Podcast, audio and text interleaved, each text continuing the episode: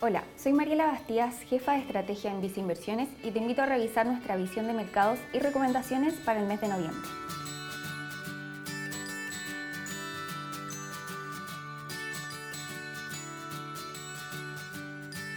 Durante el último mes, las cifras económicas globales han comenzado a dar cuenta de una moderación,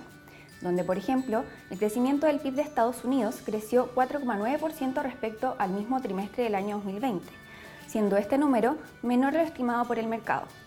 Situación que también se dio en China, donde el crecimiento para el tercer trimestre terminó siendo de 4,9% versus un 5% esperado.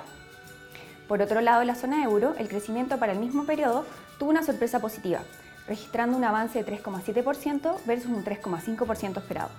Respecto a la inflación, continuó la tendencia al alza observada durante los últimos meses, explicada en parte por el fuerte aumento en los precios de algunas materias primas, como el precio del petróleo, así como también por la actual escasez de oferta en algunos productos o insumos necesarios para la fabricación de los diferentes productos demandados internacionalmente.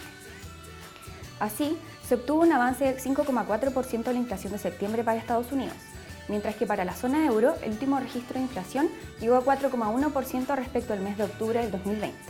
en ambos casos superando los objetivos del 2% de sus respectivos bancos centrales. En el ámbito local, la data económica publicada siguió en terreno positivo, con un IMASEC de septiembre que alcanzó un crecimiento de 15,6%, nuevamente sobre lo esperado por el consenso, liderado por servicios que explicaron en gran medida el incremento de la actividad con respecto al mes anterior.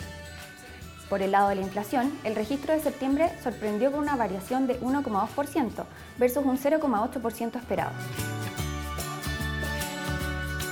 En el ámbito internacional, se inició la temporada de resultados corporativos del tercer trimestre, tanto en Estados Unidos como en Europa, donde en ambos casos las empresas reportadas sorprendieron de forma positiva las estimaciones de los analistas, entregando un soporte adicional a las bolsas accionarias. Así, la bolsa de Estados Unidos terminó el mes con avances de 6,9%, mientras que el índice Stock 600 de Europa terminó el mes con avances de 4,5%. Por otro lado, en los mercados emergentes, la bolsa de Asia ex Japón un rendimiento positivo durante el mes, mientras que las bolsas de Latinoamérica terminaron con caídas principalmente explicadas por el comportamiento de la bolsa en Brasil,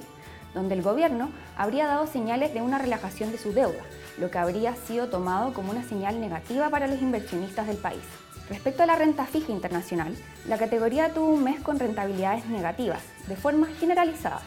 en parte explicadas por el alza en las tasas de interés, las que a su vez estuvieron descontando una inflación que podría no ser del todo transitoria.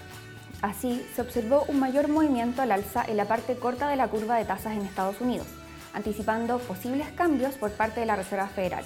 En el ámbito local, el IPSA acumuló una importante caída durante octubre, acoplándose al mal desempeño de otros activos nacionales en el periodo, como lo fue la renta fija nacional, la que si bien tuvo presiones positivas de una atractiva oferta por parte del gobierno, no lograron contrarrestar los flujos de salida, en parte explicados por un posible cuarto retiro. Por otro lado, el tipo de cambio no estuvo ajeno al comportamiento de los otros activos locales, acumulando una depreciación desde niveles de 801,56 en septiembre a 815 para el cierre del mes de octubre. Vemos que el escenario de recuperación económica ya mostró su mayor dinamismo y que hoy estamos viendo una menor velocidad en la recuperación económica. Por otro lado, se han agregado riesgos adicionales que podrían llevar a una desaceleración, mientras que el mercado continúa incorporando posibles retiros de estímulos monetarios e intentando cuantificar cómo impactaría las estimaciones futuras. En la renta variable internacional tenemos mayor preferencia por mercados desarrollados, sobre emergentes, ya que mantienen mayor soporte fiscal y monetario para responder a eventuales riesgos del mercado.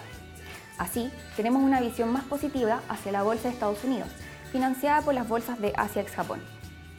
Con relación a la renta variable local, si bien la actividad económica continúa mostrando un alto crecimiento en el corto plazo, sumado a un importante crecimiento en utilidades esperado para el tercer trimestre de este año, la principal atención en los agentes del mercado sigue siendo el escenario legislativo y electoral de corto plazo. Dado lo anterior, es que recomendamos tener una posición cauta hacia la bolsa local en nuestros portafolios, con exposición a compañías con buena posición financiera o diversificación de ingresos fuera de Chile.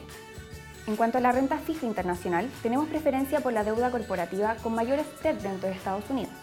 así como también recomendamos tener exposición en deuda corporativa de países emergentes en dólares combinado con la categoría de grado de inversión de Estados Unidos con baja duración. De esta forma, consideramos que la selección ayudaría a proteger de potenciales alzas de tasas de interés. Con respecto a la renta fija local, señalamos mayor preferencia por instrumentos corporativos indexados al UEF, los que se podrían beneficiar del contexto local de mayor dinamismo y elevados niveles de inflación. Finalmente, si quieres saber más sobre nuestras recomendaciones, te invitamos a suscribirte a Invertir es Simple by Visa Inversiones en Spotify y en YouTube.